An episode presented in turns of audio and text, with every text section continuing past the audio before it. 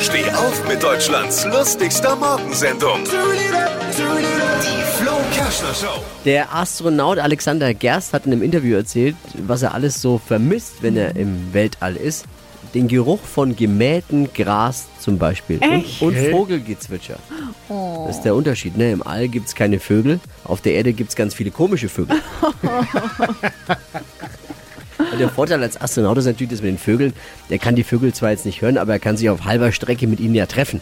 Wenn er, Was hat Flo heute Morgen noch so erzählt? Jetzt neu. Alle Gags der Show in einem Podcast. Podcast Flo's Gags des Tages. Klick jetzt hitradio n1.de.